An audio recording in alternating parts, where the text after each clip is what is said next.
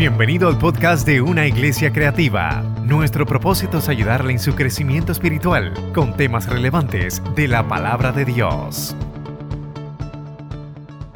Dios les bendiga a mis hermanos en esta mañana. Dios les bendiga más. Qué bueno que podemos estar aquí en la casa del Señor para adorarle, bendecirle, darle gloria y honra a nuestro Dios. Hoy hay una palabra poderosa. Doy gloria a Dios por mi esposa que está aquí conmigo esta mañana. Hace un día que no podía estar. Su piernita, su rodillita, todas esas cositas que vienen con la experiencia. Las cosas vienen con la experiencia, Sheila, no me mire así, la experiencia. Así es que hermano, damos gloria al Señor porque podemos estar aquí en la casa de Dios. Qué bueno es estar en la casa de Dios. Qué poderoso es estar en la casa de Dios. Qué bueno es poder sentir la presencia del Señor. Qué gloriosa experiencia tuvimos esta mañana con la adoración, hermanos. Ese incienso estaba poderoso, gloria a Dios. Así que en esta mañana vamos a estar hablando palabra de Dios y vamos a estar leyendo en Génesis capítulo 8, verso 20 al 22. Aquí con este gabancito que el pastor me dice, póntelo para que parezca el pastor. ya rompí el hielo. Gloria al Señor. Capítulo 8, verso 20 al 22 de Génesis. Leemos el nombre del Padre, del Hijo y del Espíritu Santo. Amén. Y edificó Noé altar a Jehová y tomó de todo animal limpio y de toda ave limpia y ofreció holocausto en el altar. Y percibió Jehová olor grato y dijo, Jehová en su corazón, no volveré más a maldecir la tierra por causa del hombre, porque el intento del corazón del hombre es malo desde su juventud, ni volveré más a destruir todo ser viviente como he hecho. Mientras la tierra permanezca, no cesarán la sementera y la siega, el frío y el calor, el verano y el invierno, el día y la noche. Palabra de Dios en esta hora, hermanos. Damos gracias a Dios por esa palabra. ¿Saben, mis hermanos? La historia de Noé, una historia bien poderosa. El pastor lo la estaba tocando ahorita esta mañana. No voy a hablar de la historia de Noé, pero sí voy a mencionar algo de la historia de Noé. Dios le envía, porque había maldad en el mundo, estoy parafraseando, le envía a construir un arca. Un arca le da las medidas, le da todo lo que tiene que hacer, le dice todos los animales que tienen que ir en el arca de cada especie. Pasa y llega el diluvio, la lluvia empieza a caer. Estaba él y sus hijos con sus esposas en el arca. Una vez termina todo, y estoy resumiendo, una vez termina todo, Noé, cuando sale del arca, lo primero que hace es que edifica un altar a Jehová. Edificó un altar a Jehová por la gratitud, por lo que Dios hizo por su gente, por su vida por preservar la vida de, sus hijos y de sus esposas en un mundo malo y perverso. Y como dijo el pastor ahorita, Dios hizo pacto con Noé, que no iba a destruir más la tierra con agua y muchas otras cosas más que ya mismito vamos a tocar. Así que en la Sagrada Escritura, mis hermanos, encontramos que los hombres de Dios edificaron altares delante de la presencia de Dios. Encontramos eh, la mención, como les dije, de Noé, eh, encontramos también en la palabra de Dios como Abraham, Job, Isaac, Josué, Gedeón, Samuel, David, el mismo Isaías, el mismo Isaías y el mismo profeta Elías también edificaron altares al Señor. ¿Y qué es un altar? ¿Qué es un altar? Una estructura utilizada durante la adoración como lugar para presentar sacrificios a Dios o a dioses. Ponme la, la próxima Ahí vemos, ahí vemos el tabernáculo. Y en el tabernáculo había algo que se conocía como el altar de bronce.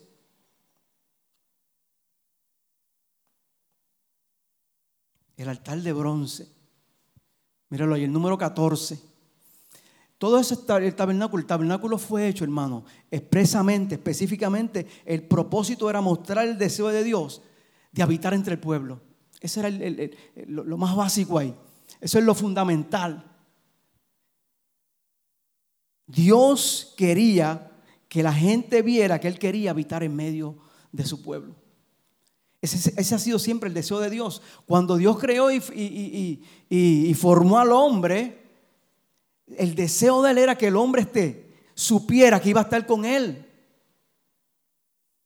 De hecho, Dios no castigó al hombre, por el contrario, Dios lo que quería que el hombre tuviera comunión con Él. Y una vez el hombre peca, esto siempre lo digo porque me encanta, una, una vez el hombre peca o desobedece a la voz de Dios, ¿qué es lo que hace Dios? Ya tiene remedio. Inmediatamente el hombre dijo, Señor, tuve miedo y me escondí. ¿Por qué te escondí? Porque estaba desnudo. Inmediatamente Dios tenía remedio. Tenía que vestiduras para cubrir qué? Su pecado. Así que Dios tuvo el remedio desde el principio. Y cuando Dios tuvo ese remedio de poner al hombre frente a él, el hombre se puso de espaldas a él, inmediatamente desobedeció. Y Dios lo puso nuevamente ¿qué? de frente a él. Porque ese, es el deseo de Dios. Y ese era el deseo de Dios al, tener el tabernáculo allá con Moisés. Y hay un altar que se llama el altar de bronce. Ahí siempre iba eh, un animal para qué? Ser sacrificado ahí. Muchas personas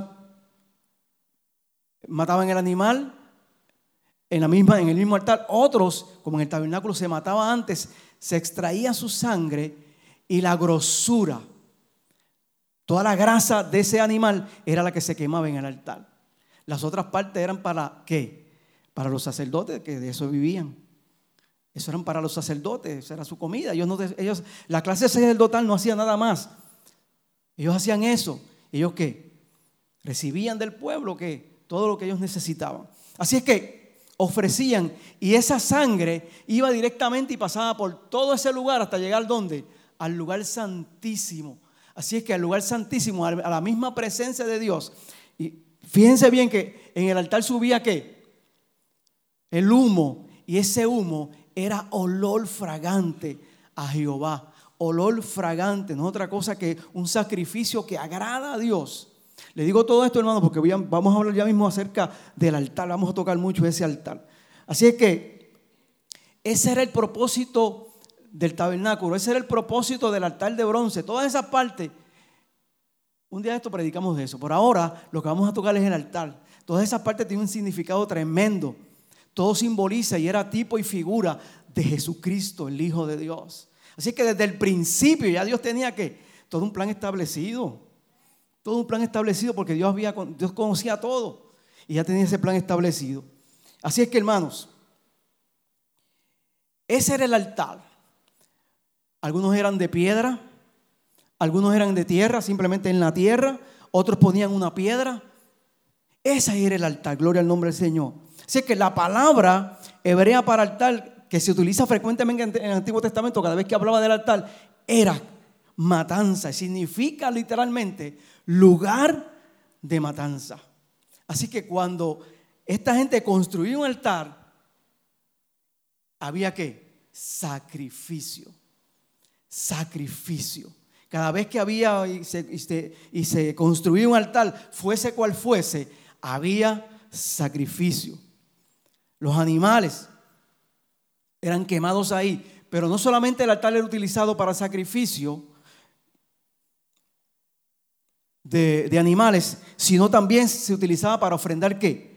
Granos, frutos, vino e incienso. En la partecita del, lugar santo, el lugar santo es el número 6, creo que es el número 6, lugar santo, luego que pasa la puerta, el número 8 pasa al lugar santo, y en la mesa había un altar del incienso, que eso se prendían los sacerdotes todos los días, que eran las oraciones de los santos, las oraciones que subían como olor grato a Jehová. Así que se quemaba incienso. Así como estaba este incienso esta mañana.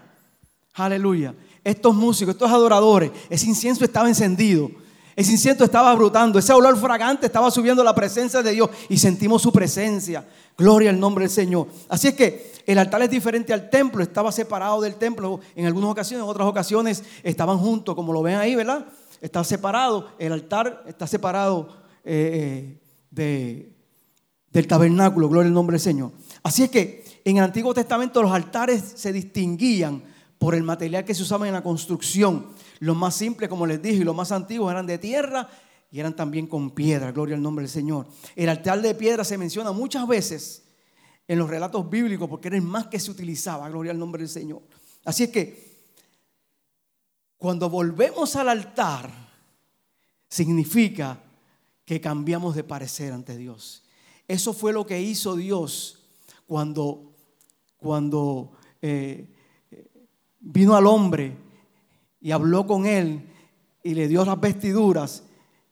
Dios lo que quería que el hombre cambiara, que de parecer, gloria al nombre maravilloso del Señor. Así es que conforme a lo que hemos estudiado y lo que se ha hablado en el Antiguo Testamento, ese, ese, ese libro nos enseña, o, ese, o esa parte del Antiguo Testamento nos enseña que hubo grandes hombres de Dios que lo hicieron. Por ejemplo, Noé lo hizo para agradar a Dios y darle gracias. Moisés lo hizo tras la victoria contra Malek. Gedeón lo hizo, eso está en jueces 6:24, no lo vamos a leer, eh, porque tuvo el privilegio de ver cara a cara a Dios y construyó altar. ¿Cuál es el significado teológico de los altares? Como les dije antes, eran para qué? Para sacrificio. Eran lugares, hermanos, escuchen bien esto. Los altares eran los lugares de la presencia de Dios. Dice un escritor, teólogo, las narraciones patriarcales, estoy citando, registran continuamente la edificación de un altar en el lugar de una teofanía, que es el sitio donde Dios se le había aparecido. Así es que muchas veces cuando había un altar, Dios le enviaba qué? O ellos iban a dónde? A ese mismo altar, porque allí habían tenido experiencia con ese Dios. Algo diferente. Así es que iban a, volvían a ese lugar para qué? Para sacrificar en ese altar.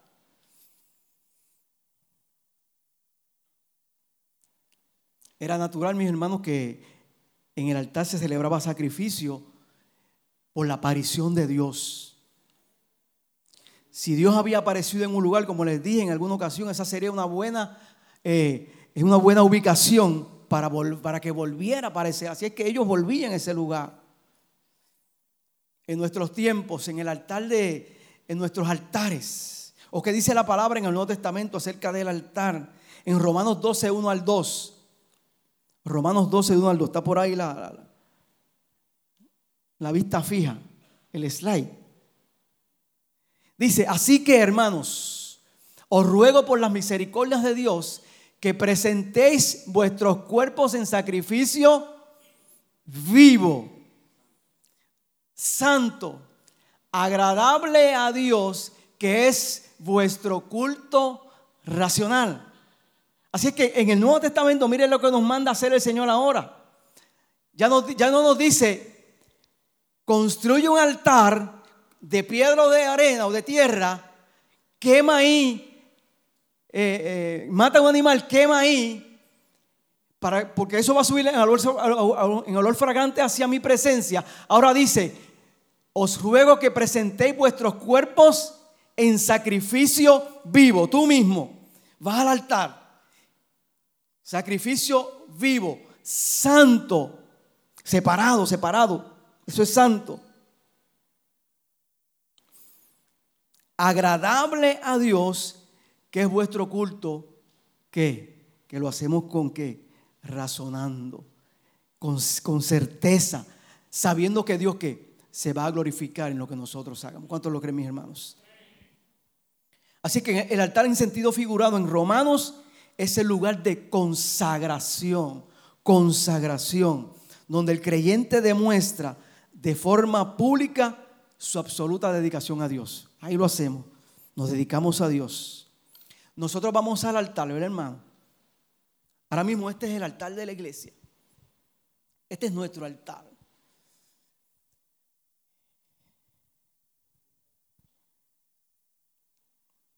Y qué hermosa experiencia tuve esta mañana cuando llegué, que vi al pastor aquí en el altar, adorando, presentándole a Dios todas estas cosas, el culto, qué cosas, qué muchas cosas.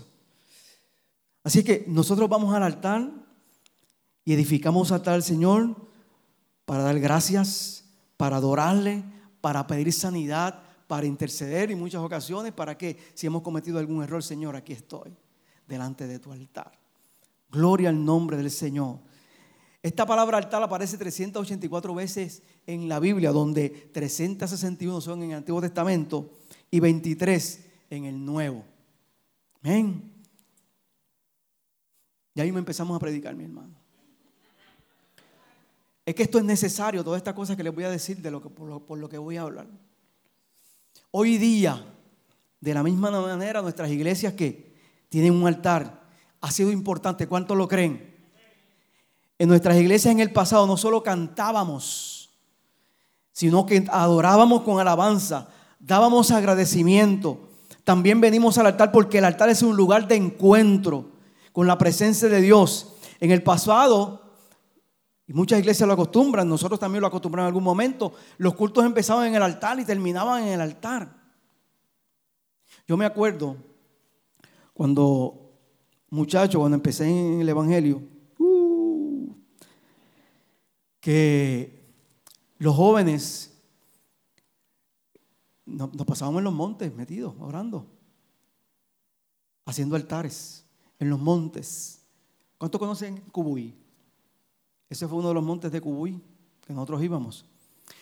Ruth, donde vivía tu hermana, ahí en Navarro, eso era un monte, eso eran montes allí. Nosotros íbamos hasta ese monte, hasta lo último arriba, y allí orábamos, como cuatro jóvenes.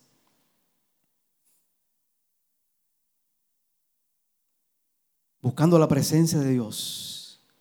En el altar presentamos nuestras vidas al alfarero divino para que continuara que su proceso de transformación en nuestras vidas. En el altar dejamos todas nuestras cargas para poder adorarle con libertad. En el altar es un lugar donde dependemos más de Dios. Lamentablemente muchas iglesias ya no utilizan, ya no tienen altares, ya no, ya no le ven ese sentido del altar. Contale un aplauso al Señor por la, porque nosotros tenemos un altar aquí.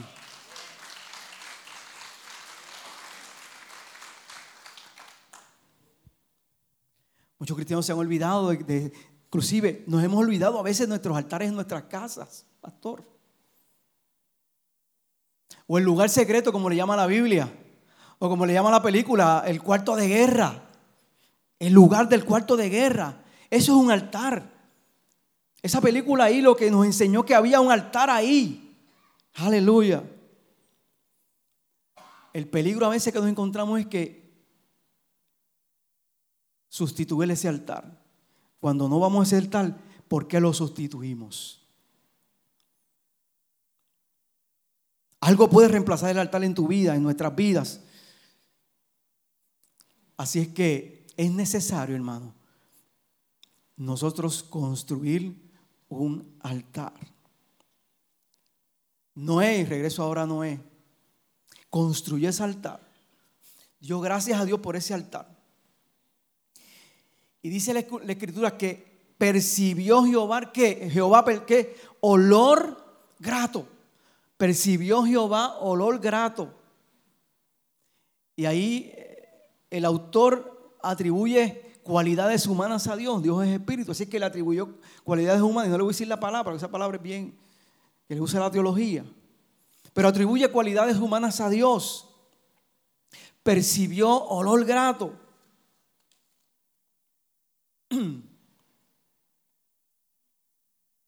No es otra cosa que adquirió conocimiento por los sentidos de algo. Así es que cuando Dios percibe ese olor grato, fue directamente a su presencia y miren qué pacto hizo Dios con Noé. Le dijo, no volveré más a maldecir la tierra. O hubo respuesta de Dios. Cuando nosotros vamos al altar y cuando nosotros ofrecemos olor grato a Jehová, hay respuesta inmediatamente, mi hermano. Hay respuesta de Dios. Así que hubo respuesta de Dios en la vida de Noé. No ya había pasado mucho tiempo en ese arca metido ahí con todos esos animales. Y me acuerdo de Isaac una vez cuando predicó, como a los ocho años. Miren la capacidad, él estaba predicando, le pusieron a predicar en la iglesia donde íbamos. Y él estaba predicando acerca de Noé, cogió esa historia. Isaac, ustedes lo conocen como es, así mismo es, siempre, siempre fue así se paró y dijo, hermano, Ustedes saben la clase de peste que había en, ese, en, ese, en esas arcas con todos esos animales. Así que así es, así es Isaac. Así que hermano, Noé alimentó a todos esos animales, estuvo ahí pendiente a todo eso y cuando salió, no salió disgustado con Dios, no salió este, requiriendo a Dios muchas cosas. No salió a Dios diciendo, Señor, necesitaba una alfombra roja por ahí para yo caminar. Salió inmediatamente, dice la escritura. Salió, puso una piedra, construyó un altar, hizo un sacrificio, le costó el sacrificio. ¿Sabe que había de cada animal dos especies y de las aves más especies? Así que le costó, le costó a Noé eso. Le costó sacrificar qué? Una especie o parte de una especie que no iba a reemplazar porque no había nada más en el mundo, lo que quedaba estaba en el arca. Así es que a nosotros cuando vamos al altar nos cuesta, nos debe costar algo. ¿Qué vamos a dejarle a Dios? Aleluya. ¿Qué vamos a dejarle a Dios? Dice Spurgeon, hablando sobre esa partecita de Noé, que, fiel, que fielmente cumple Dios su pacto con la tierra, hablando del pacto que hizo Dios con, con, con Noé. No voy a destruir más la tierra con agua. De hecho, vamos a leer el texto por causa del hombre, porque el intento del corazón del hombre es malo desde su juventud, ni volveré más a destruir todo ser viviente, como he hecho. Mientras la tierra permanezca, ahí puso límites. Voy a hacer un pacto contigo, pero voy a poner límites. Mientras la tierra permanezca, no cesará qué? La cementera, que era la tierra sembrada, eso no va a cesar. No va, no va a cesar la ciega. Ok, va a haber frío, y va a haber calor.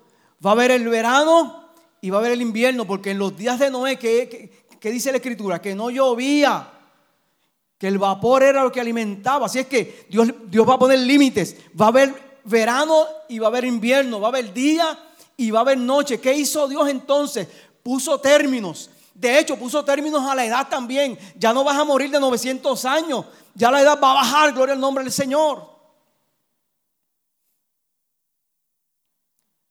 Pero ¿por qué era necesario todo eso, todo eso que Dios le dice? Porque necesitamos el invierno y necesitamos el verano.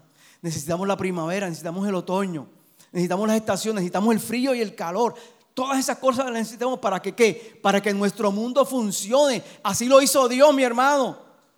Para que nuestro mundo funcione. Yo cuando fui a Iowa, a a Isaac, fui en mayo. Ya se estaba acabando la siembra de maíz.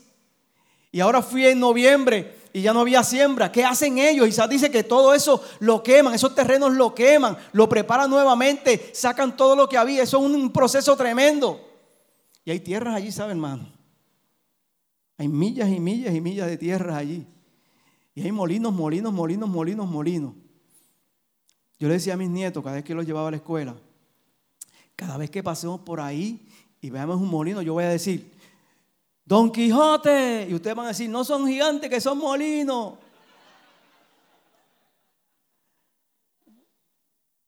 Y eso fue todos los días. De hecho, me lo acordamos cuando yo no me acordaba, me lo acordaban ellos. Así que hermanos, mucha cantidad de tierra y todo ese terreno se prepara. Se prepara cuando en el invierno. ¿Por qué? Porque va a caerle nieve. Y esa nieve va a ser producto para esa tierra, para cuando empiecen a sembrar, ya llegada la primavera,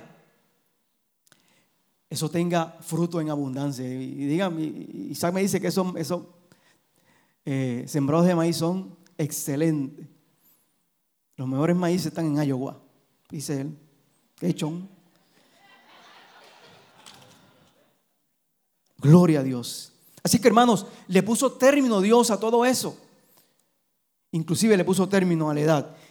Y Spurgeon dice que fielmente cumple Dios su pacto con la tierra. Cuán verdaderamente mantendrá su pacto con cada uno de nosotros, pecadores creyentes, dice él.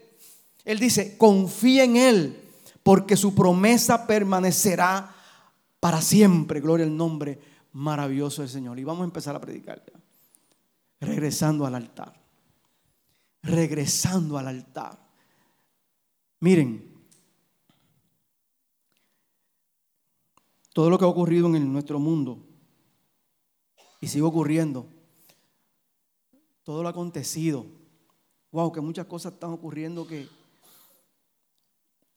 nos llegan a lo más profundo de nuestro corazón, como la niña esta que se suicidó,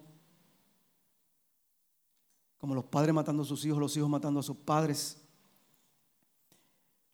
Nos quieren quitar la custodia de nuestros hijos, la perspectiva de género, el orden, nuevo orden mundial, Ruth, el nuevo lenguaje. Pastor, te toca a ti. El nuevo lenguaje. Plagas. No hay respeto por la vida y muchas otras cosas más, nos dice que, hermanos, que necesitamos regresar al altar. Necesitamos urgentemente regresar al altar.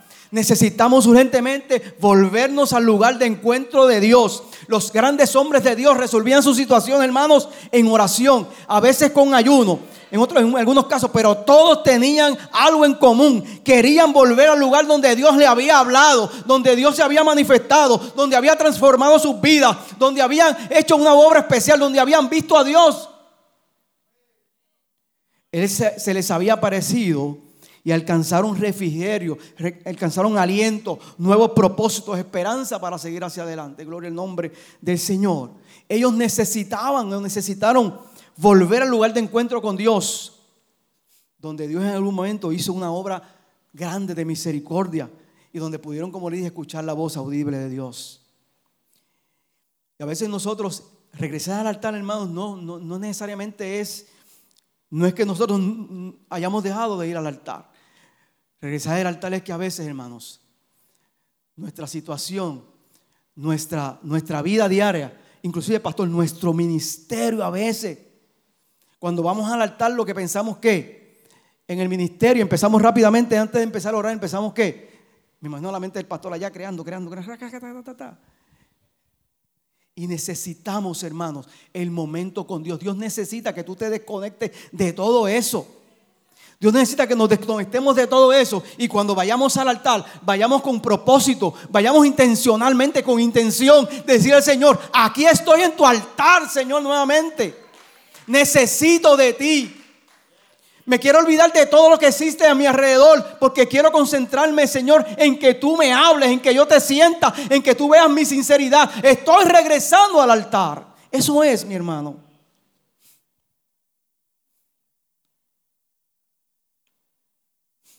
Tenemos que ir al altar a buscar nueva unción, nuevos propósitos. Yendo al altar, mis hermanos, es la única forma para que volvamos a ver su gloria. Para ser efectivo, mis hermanos. Esto yo lo estaba escribiendo ayer mientras escuchaba una, una predicación en la reunión de, ministros. Y, la pastora que estaba hablando y yo escribiendo. Y él hablando y yo escribiendo.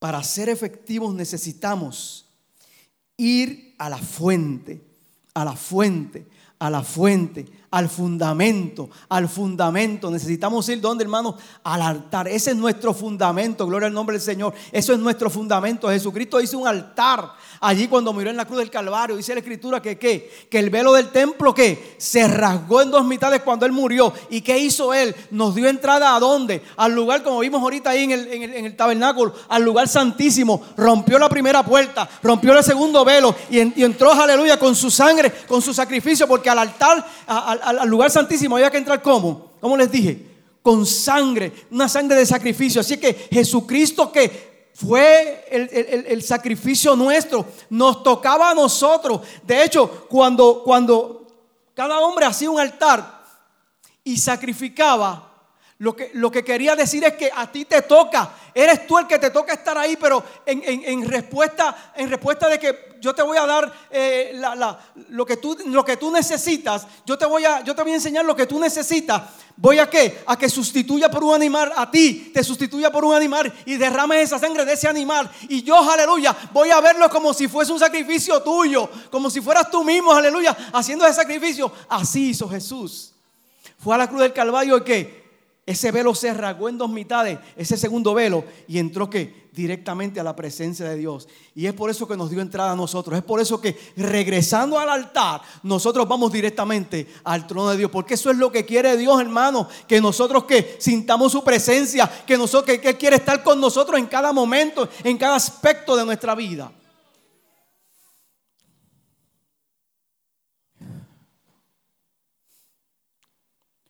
Necesitamos, es necesario regresar al altar. Número uno. Pónmelo ahí, Paulita. Me, pónmelo ahí, me. Porque el altar es el lugar donde somos transformados. El altar es el lugar donde somos transformados. ¿Y cuántos de nosotros no fuimos transformados en un altar?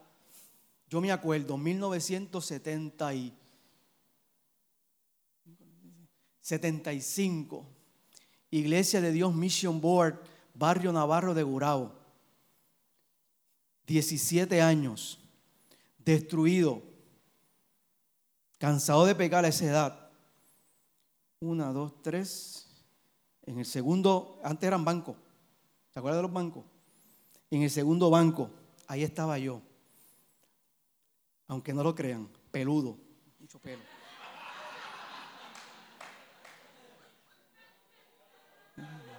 Búrlense, búrlense. Mucho pelo. Así estaba yo, necesitado de Dios. Y en ese día fui transformado.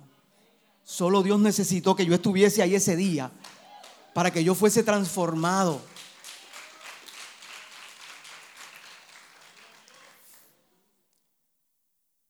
Nosotros éramos 10 de, de familia ocho, hijos, papi y mami. Sí, ese pastor estaba bien contento. Diez nuevas personas vinieron ese día, porque nadie de casa, papi, papi era católico, apostólico romano, y mami era autista que no iba a la iglesia. Así es que ahí fue nuestro, nuestro, nuestro altar, y Dios me transformó. Dios me transformó, me dio nueva vida. El altar es un lugar donde somos transformados. Y para eso, hermanos, Génesis 35 del 1 al 15 relata una historia maravillosa de una transformación poderosa que hizo Dios con un gran hombre. Jacob. Pásate primero, pásame primero el 28 de, de 10 a 22, rapidito. Esa es la historia de Jacob. ¿Sabe que Jacob fue, cómo le llaman a Jacob? El suplantador. ¿Por qué? Porque pues le robó la primogenitura a su hermano Esaú, tú sabes. Acá entre nos hablando. Y entonces Esaú estaba buscándolo para qué? Para matarlo, me engañaste. Hiciste lo que hiciste para, para tomar la primogenitura.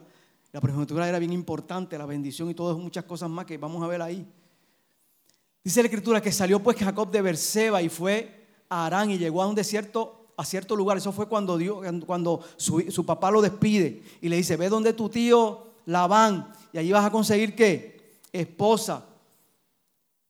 Y su madre lo bendijo y él también lo bendijo y salió. Y, y, también que Esaú cuando escuchó eso también fue a otra tierra y buscó esposa. Salió pues Jacob de Berseba y fue a Arán y llegó a un cierto lugar y durmió allí porque ya el sol se había puesto y tomó de las piedras de aquel paraje y puso a su cabecera y se acostó en aquel lugar y soñó y aquí una escalera que estaba apoyada en tierra y su extremo tocaba el cielo. Y aquí ángeles de Dios que subían y descendían por ella. Y aquí Jehová estaba en lo alto de ella, el cual dijo, miren cómo Dios le dijo a Jacob, yo soy Jehová el Dios de Abraham, ¿cómo? Tu padre, el Dios de Isaac, la tierra en que estás acostado te la daré a ti y a tu descendencia será tu descendencia como el polvo de la tierra. Ya no, ya no, ya no va a ser como le dijo a Abraham. Abraham le dijo cómo?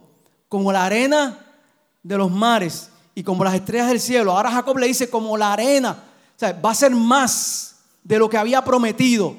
Será como el polvo de la tierra y te extenderás hacia dónde? Hacia el occidente, hacia el oriente, al norte y al sur. Todas las familias de la tierra serán benditas en ti y en tu simiente. Todas las familias de la tierra serán benditas en ti. Dígale que está a su lado, yo soy bendito también.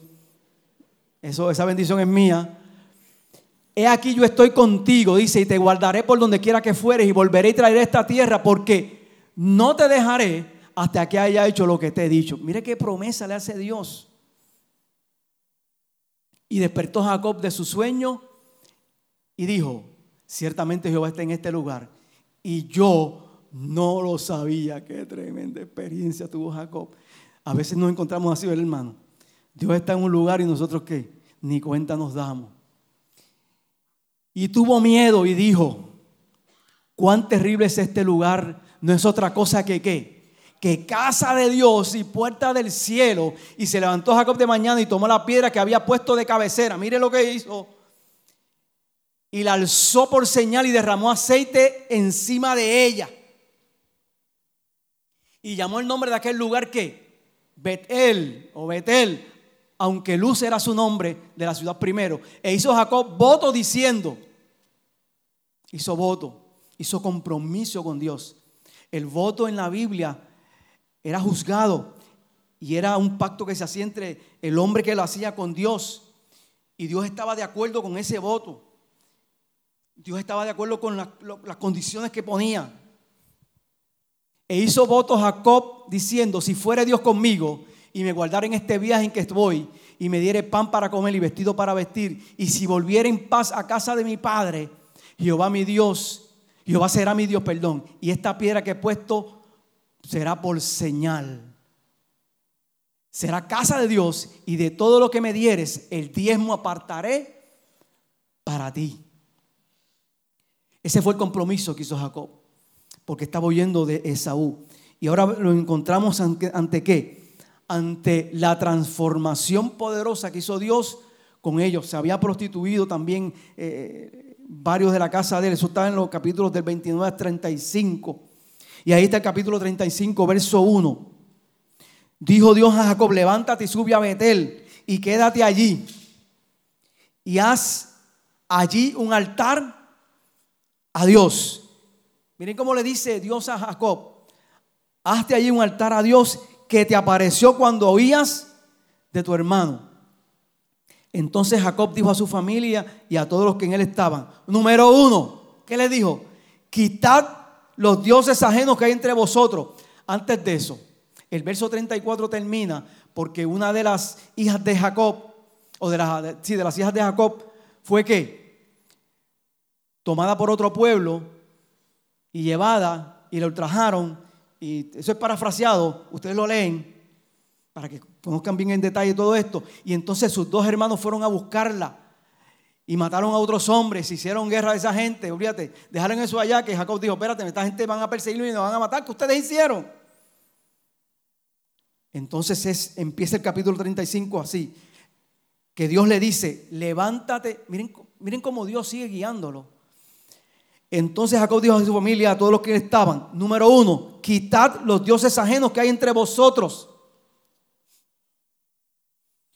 para levantar altar o para regresar al altar, número uno, hermano, al, que fuimos transformados, número uno, debemos quitar los dioses que están en medio de nosotros.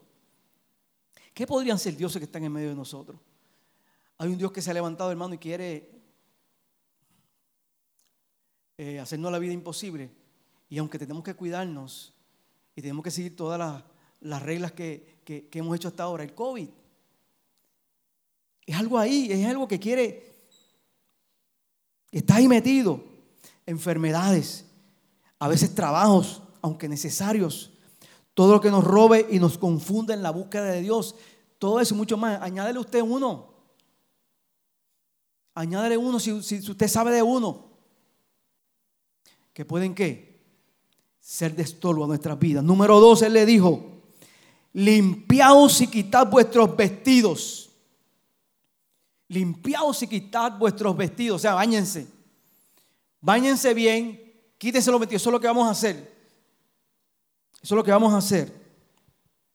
Número tres, levantémonos para regresar al altar, hermanos, y ser transformados. Tenemos que levantarnos. Subamos a Betel. Para regresar a ese lugar tenemos que, que ir al lugar donde Dios nos bendijo ¿Y cuál fue el lugar donde Dios nos bendijo? ¿Cuál fue el lugar donde fuimos transformados? se llama altar. Se llama altar. No sé cuál era, este es diferente tal vez al que, al que, al que, al que usted fue. Y haré allí altar a Dios que me respondió en el día de mi angustia. Gloria al nombre poderoso del Señor.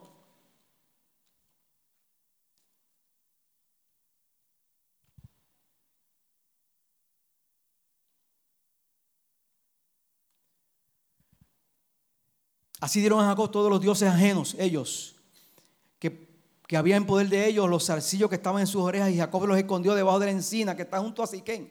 Y miren esto, miren el verso 5. Y salieron y el terror de Dios estuvo sobre las ciudades que había en sus alrededores y no persiguieron a los hijos de Jacob. Simplemente, hermanos, unos cambios. Hicieron algo que Dios les dijo que hiciesen. Jacob le dijo, quiten los dioses, Báñense, cámbiense de ropa, levántense y vamos a qué? A ir al lugar donde Dios me habló en algún momento, donde fui transformado. Vamos a ese lugar y con simplemente eso, no es tan simple, pero con eso, Dios dice la Biblia que puso terror en qué?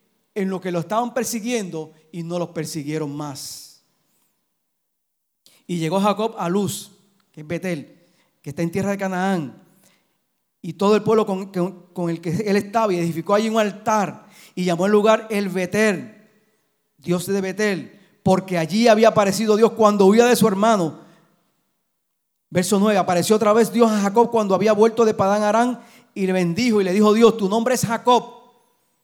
No se llamará más tu nombre Jacob, sino que Israel será tu nombre. Y llamó su nombre Israel. También le dijo a Dios, le dijo Dios, yo soy el Dios omnipotente cree, crece y multiplícate. Una nación y conjunto de naciones procederán de ti. De un poquito que salieron, de cientos que salieron, Dios convirtió esa nación en dos millones que llegaron a Egipto. Dos millones. A mujeres pariendo allí. Mujeres hebreas, sí, así lo dice la Biblia.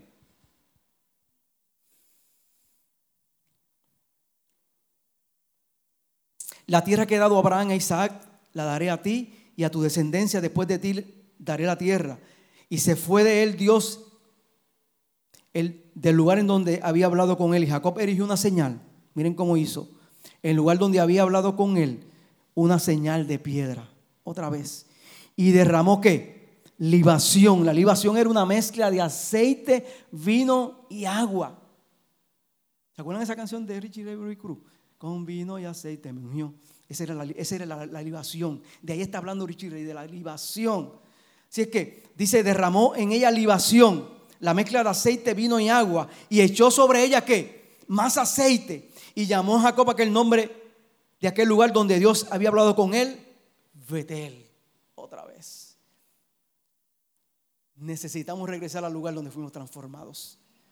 Necesitamos identificar el lugar donde fuimos transformados y regresar. No es que no lo estemos haciendo, es como les dije ahorita, es regresar que con nuestra mente clara y decir, Señor, aquí yo fui transformado, quiero algo más ahora, quiero algo más, quiero que me lleves a, a algo más, Señor.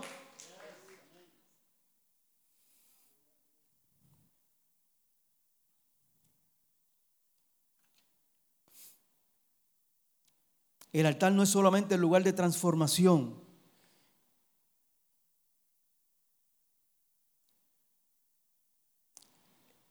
El altar es un lugar donde ocurren milagros. ¿Cuántos lo creen?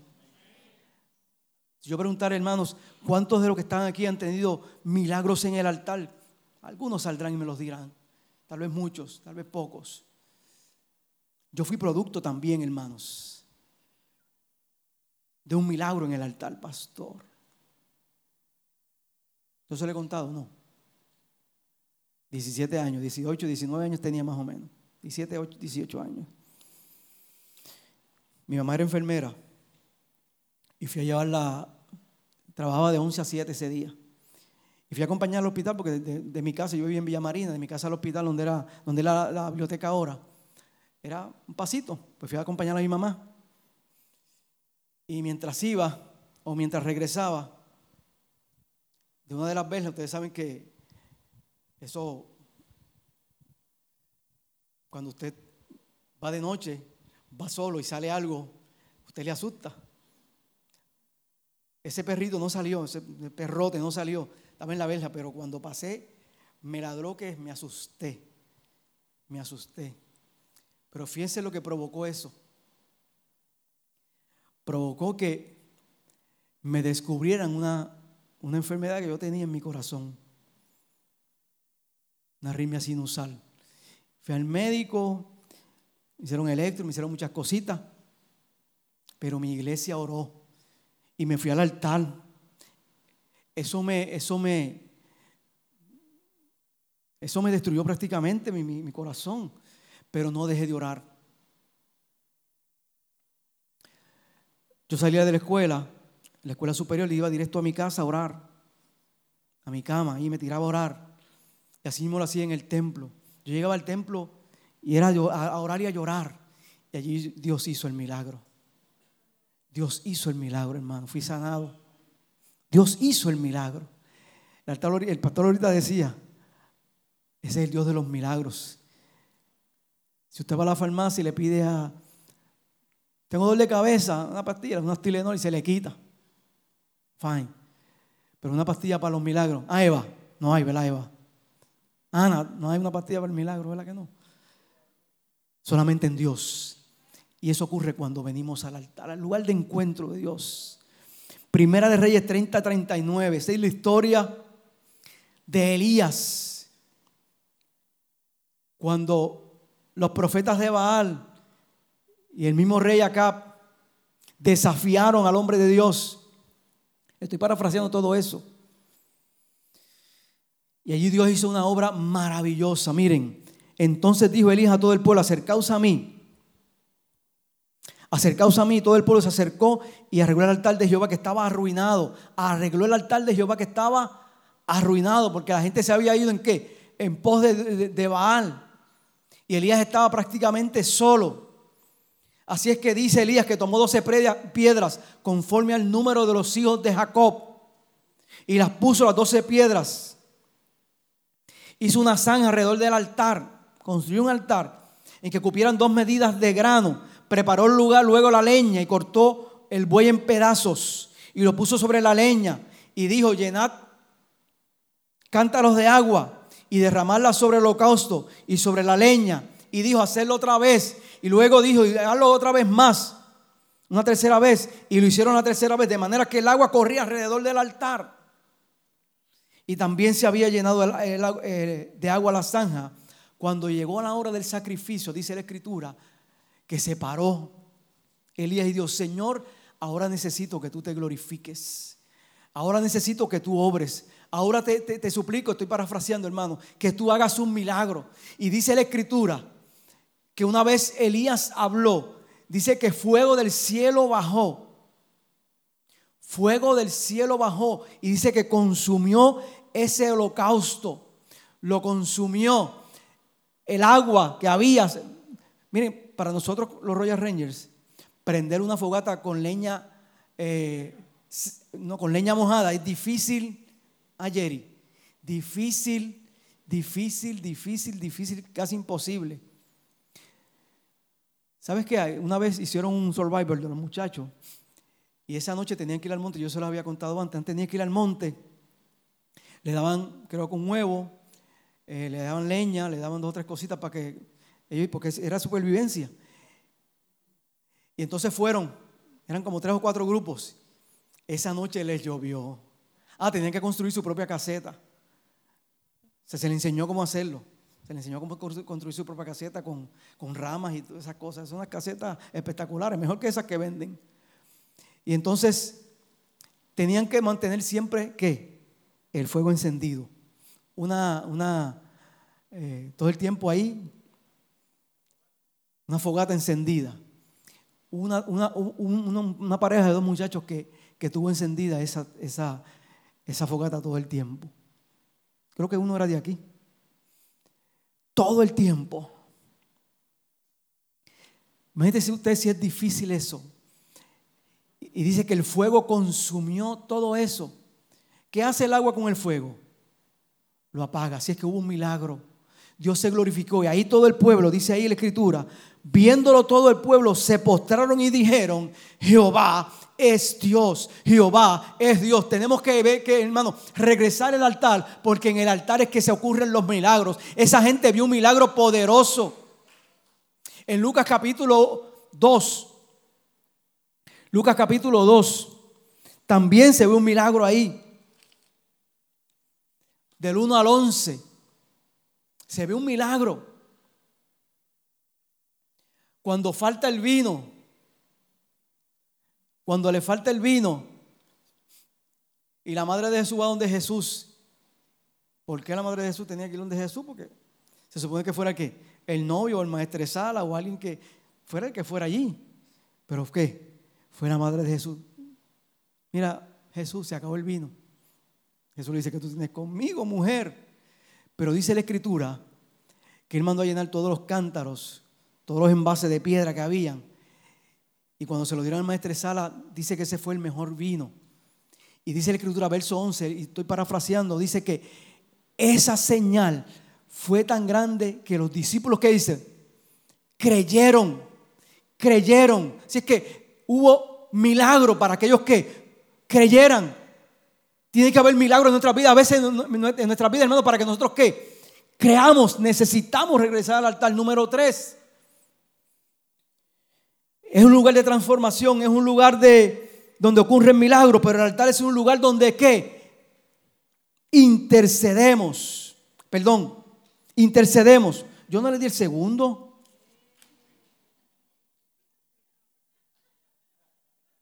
Yo no le di el segundo. El que le di fue el tercero. El segundo es donde rendimos una adoración total a Dios. Gracias, muchachas allá, que no lo vi. Pero déjeme darle el segundo antes de darle el último. El segundo, no importa el orden. ¿Cómo que dice la, en, la, en, la, en, matemática? No importa el orden de los qué. De los números sumando. Todo. 4 más 2 son 6, 6 2 más 4 son 6 también. El altar es un lugar, hermanos, donde rendimos adoración total a Dios. Y esa es la historia de Isaac cuando fue a, de Abraham cuando fue a sacrificar a su hijo, Isaac. El altar que edificó Abraham en el monte Moria es un altar que manifiesta una adoración completa. Adoración completa. Y ahí vamos a hablar de eso ante la presencia de Dios. Así que entendemos por adorar que es reconocer la grandeza de nuestro Dios. Pero no solamente reconocer la grandeza de nuestro Dios. Escuchen esto y escríbanlo márquenlo, sino que demostrarlo, demostrarlo. La adoración no solamente se reconoce, sino que se demuestra en todas las áreas de nuestra vida. Así lo hizo Abraham con, cuando fue desafiado por Dios para entregar a su hijo en sacrificio. Vas a hacer algo fuera de lo común. Fue lo que le dijo Abraham, eh, Dios a Abraham. Dice la escritura, y cuando llegaron, Génesis 22, del 9 al 12, y cuando llegaron al lugar que Dios le había dicho, edificó allí Abraham un altar y compuso leña, y ató Isaac su hijo, y lo puso en el altar sobre la leña. Muchos escritores dicen que Isaac tenía 33 años, que era parecido precisamente el sacrificio que hizo Abraham con el sacrificio que hizo Jesús, que tenía 33 años. Así es que, ¿ustedes no creen que un muchacho, un hombre de 33 años se le puede soltar? ¿Qué tú haces conmigo? Se le suelta así cuando ve un cuchillo. Pero ambos iban a dar una adoración que total, una adoración completa. Y lo puso en el altar sobre la leña y extendió Abraham su mano y tomó el cuchillo para degollar a su hijo. Entonces el ángel de Jehová le dio voces desde el cielo y dijo, Abraham, Abraham. Él respondió, heme aquí. Y dijo, no extiendas tu mano sobre el muchacho, ni le hagas nada, porque ya conozco que temes a Dios por cuanto no me rehusaste tu hijo, tu único hijo. Iglesia, cuando adoramos a Dios, reconocemos la grandeza y la demostramos. Abraham la demostró con el sacrificio. Como dije antes, hay que sacrificar algo. Hay que sacrificar algo. Tenemos que hacer cosas que fuera de lo común, ¿para qué? Para que Dios vea que nosotros realmente queremos adorarle. Algo fuera de lo común para que Dios vea que nosotros que venimos con un corazón dispuesto y rendido hasta su presencia. Por eso es que Romanos 12.1 dice eso. Que vayamos a Él, sacrificio vivo, olor grato. Así es que la Biblia dice que en alguna ocasión, en algún momento David le faltó a Dios. ¿Verdad que sí? En el Salmo 51 él dice, no quieres sacrificios que yo lo daría, dice el salmista. No quieres holocaustos que yo también te lo daría. Es más, le dijo a David, yo, yo pudiera hacer un altar aquí y, haría todas esas cosas, Dios. Pero lo que tú quieres es un corazón que contrito y humillado. ¿Qué dice? El cual no despreciarás tu oh Dios. Nuestra mejor adoración es delante de Dios sinceramente, con nuestro corazón dolido, sentido, Señor, aquí estoy, necesito de ti. Yo sé que yo sé que han pasado muchas cosas en mi vida. Yo sé que el ministerio me ha robado tal vez mi comunión contigo, Señor. Le he hecho caso al ministerio. Cuando hablo, de ministerio, nuestra vida devocional con Dios, yo sé que le he hecho caso más, Señor, a lo que yo estoy haciendo en la iglesia que a lo que a lo que yo necesito buscar de ti. Pero ahora, Señor, vengo con mi corazón contrito y humillado. Quiero adorarte, Señor, y vas a ver adoración completa porque lo estoy sintiendo y te lo estoy demostrando, Señor. Aleluya, gloria a Dios. Abraham le, le dijo a Dios, más allá de todo, él muestra que su amor y muestra su compromiso a Dios. Esa fue la adoración total, la adoración completa. Le mostró amor y le mostró compromiso a Dios.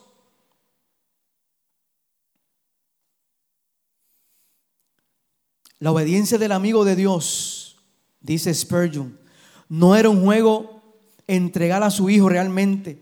Lo estaba haciendo realmente. No se trataba de qué? De lo que podía hacer y haría. Quizás su fe fue práctica, perdón, y heroica. Muchas veces existe creyentes, se lo dijo Barnhouse, que se preguntan cómo pueden saber la voluntad de Dios Creemos que el 90% debe saber la voluntad de Dios que radica en qué? En la disponibilidad de hacer antes de saber en qué consiste, de hacer algo antes de saber en qué consiste. Eso hizo Abraham y demostró a Dios una adoración completa. Es necesario que nosotros vayamos al altar, hermanos, y le demostremos a Dios una adoración completa. ¿Cuántos lo creen? Aleluya. La última,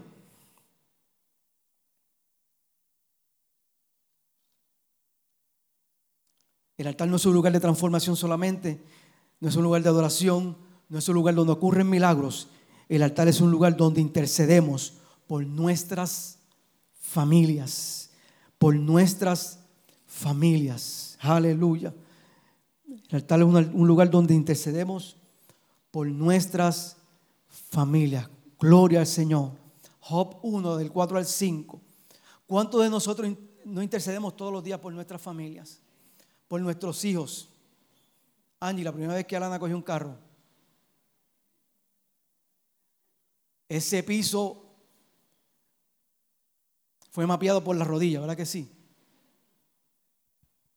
Intercedemos, intercedemos. Así que el altar es un lugar donde intercedemos por nuestra familia. No dejemos de ir a ese altar para seguir intercediendo. Ese término de interceder significa asaltar a alguien con peticiones. Así que cuando nosotros intercedemos, lo que estamos diciendo a Dios, te estoy asaltando, Señor, con estas oraciones. Voy a seguir con estas peticiones, te voy a seguir asaltando, Señor. Voy a seguir insistiendo con mis oraciones, con mis peticiones. Dice Job 1 del 4 al 5, iban sus hijos y hacían banquetes en sus casas, cada uno en su día, y enviaban adoración, por ir subiendo y enviaban a, llamar a sus tres hermanas para que comiesen y bebiesen con ellos. Y acontecía que habiendo pasado en turno los días del convite, Job enviaba y los santificaba. Gloria a Dios. Es que no, hermanos, que el altar. El altar es el lugar donde, donde hacemos compromiso con Dios por nuestras familias, donde intercedemos, donde molestamos a Dios. Si, si puede, si cabe esa palabra a Dios ahí, donde, donde todo el tiempo estamos insistiendo, le digo, Señor, te suplico por mi familia, te suplico por mis hijos, aleluya. Recientemente los otros días nos mandó una foto de la guagua así, virada para el otro lado, en, donde estaban los campos de maíz. Yo, yo le digo, ¿qué le pasó? Pues patinó en, en, el hielo. Nunca le había pasado, cumple dos años ahora, y nunca le había pasado. Dice que estaba, yo me imagino, pálido, asustado, se asustó. Dice, papi, me asusté. Porque la guagua dio una vueltita así, iba así, hizo así. E hizo todo el protocolo ese de la grúa y demás. Y pasaron gente y le ayudaron.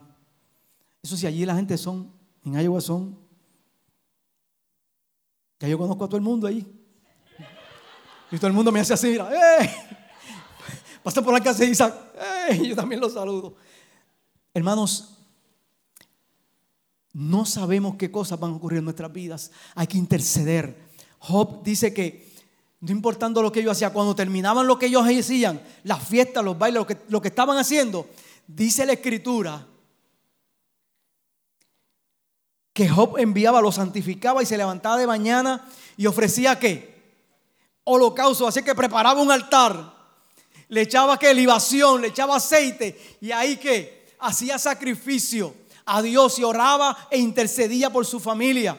Recuerdo una vez que Isaías se puso como potrón cuando jovencito y Cookie, Cookie le decía, él trabaja en un negocio en Caguas porque le decía,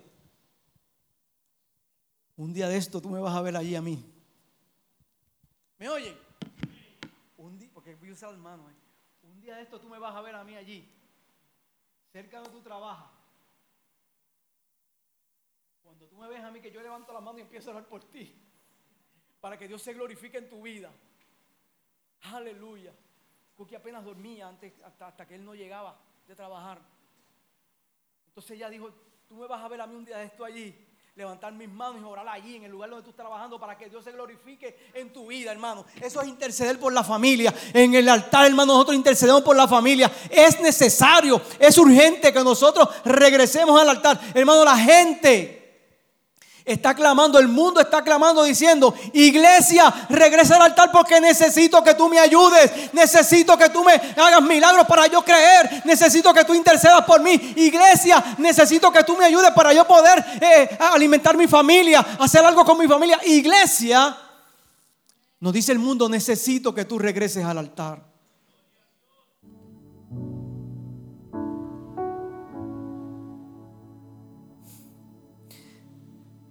Los hombres del Antiguo Testamento tenían algo muy peculiar, hermanos. Esa era su forma de adoración. Después de la caída del hombre se hizo esa necesidad. Tener que adorar con, más ahínco, con más fuerza, con más gana, para poder lograr comunión con, con Dios. Esa era su forma, hermanos para, recibir el beneficio del perdón. Esa era su forma. Estos, estos hombres, estas mujeres de Dios tenían un, espíritu envidiable de adoración. Donde quiera hacían un altar para adorar a Dios. Como les dije, Abraham fue un vivo ejemplo. Donde quiera edificaba un altar para adorarle, para bendecirle. No le importaba lo que tenían que hacer, pasar o trabajar. Para edificar un altar lo hacían lo mejor de todo, hermanos, que salía de lo más profundo de sus corazones, era voluntario. El propósito era que Dios estuviese con ellos, hermanos. Cuanto más nosotros que tenemos la gracia de Dios, que el velo del templo se arrancó, como dije, en dos mitades y tenemos entrada directamente al trono de la gracia de Dios. Entremos, como dice Hebreo, entremos confiadamente al trono de la gracia de Dios, porque allí vamos a alcanzar el favor de Dios, la gracia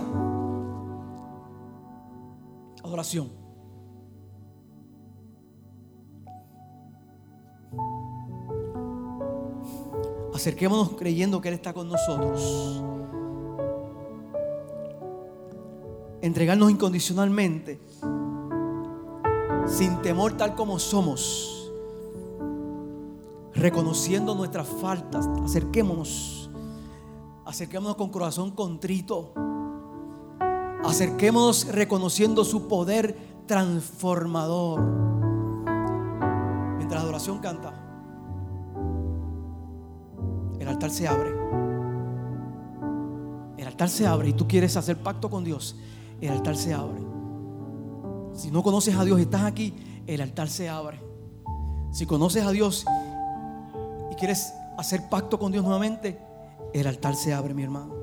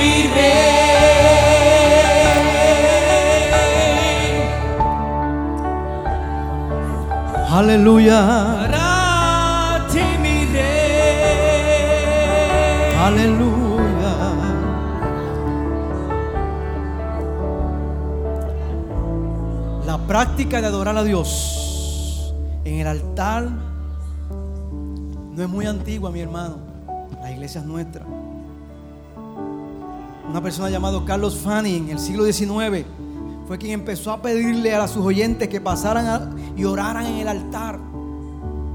Entonces nuestras iglesias, la iglesia de todo el mundo,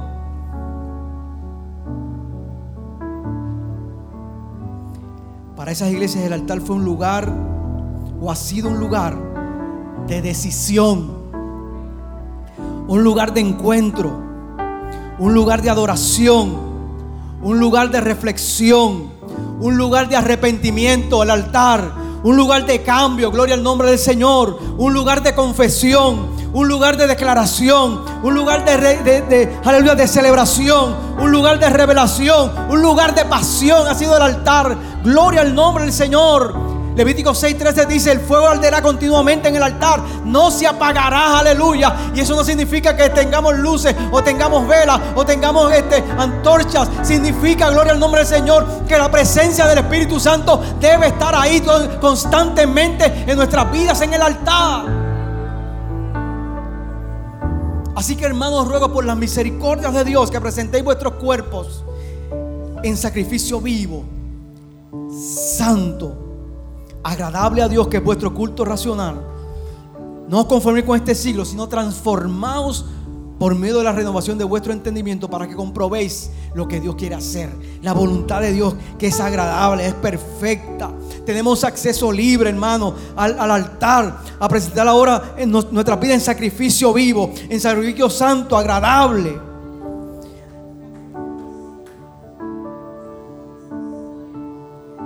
Ya no hace falta la muerte física de un animal. Hemos sido sacrificados juntamente, dice la Biblia, con Cristo. Con Cristo estoy juntamente crucificado y ya no vivo yo, mas Cristo vive en mí. Sabiendo esto, dice Romanos, que vuestro viejo hombre fue, fue crucificado juntamente con él para el cuerpo del pecado sea destruido, a fin de que no sirvamos más al pecado. Ahora tenemos directamente entrada al, trono de la gracia. Así que acerquémonos a Dios confiadamente al altar de Dios. Dios les bendiga, mis hermanos.